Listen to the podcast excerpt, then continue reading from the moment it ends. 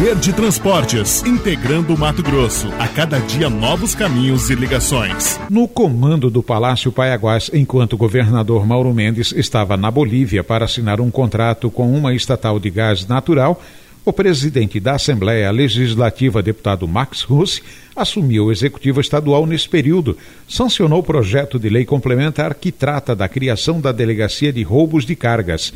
Os detalhes com Anderson Rentes. A medida foi aprovada no dia 12 de maio na Assembleia Legislativa, após a proposta ser apresentada pelo próprio Max Russi. É uma problemática do nosso Estado e eu acho que com isso a gente vai conseguir avançar para solucionar e diminuir os roubos de carga no nosso Estado, dando segurança aos nossos caminhoneiros. O deputado garante que foi realizado um estudo junto à Polícia Judiciária Civil para a viabilização da delegacia. Foi feito um, um, um trabalho junto com eles e eu acho que vai ser um avanço importante. Lógico que tem, tem, tem o consentimento e o conhecimento do governador e por isso eu vou ter a oportunidade de fazer essa, essa sanção desse que é um projeto importante. Max também aponta que com a criação da delegacia, o custo do frete poderá ser reduzido, redução também no seguro das cargas, além de trazer segurança para os motoristas. A sede será em Cuiabá e irá investigar o furto ou roubo a bancos, caixas eletrônicos, defensivos agrícolas e cargas transportadas em vias terrestres, fluviais ou aéreas. O deputado assegura que ela vai atender a demanda de todo o Mato Grosso. Tudo que faz a GCCO, as outras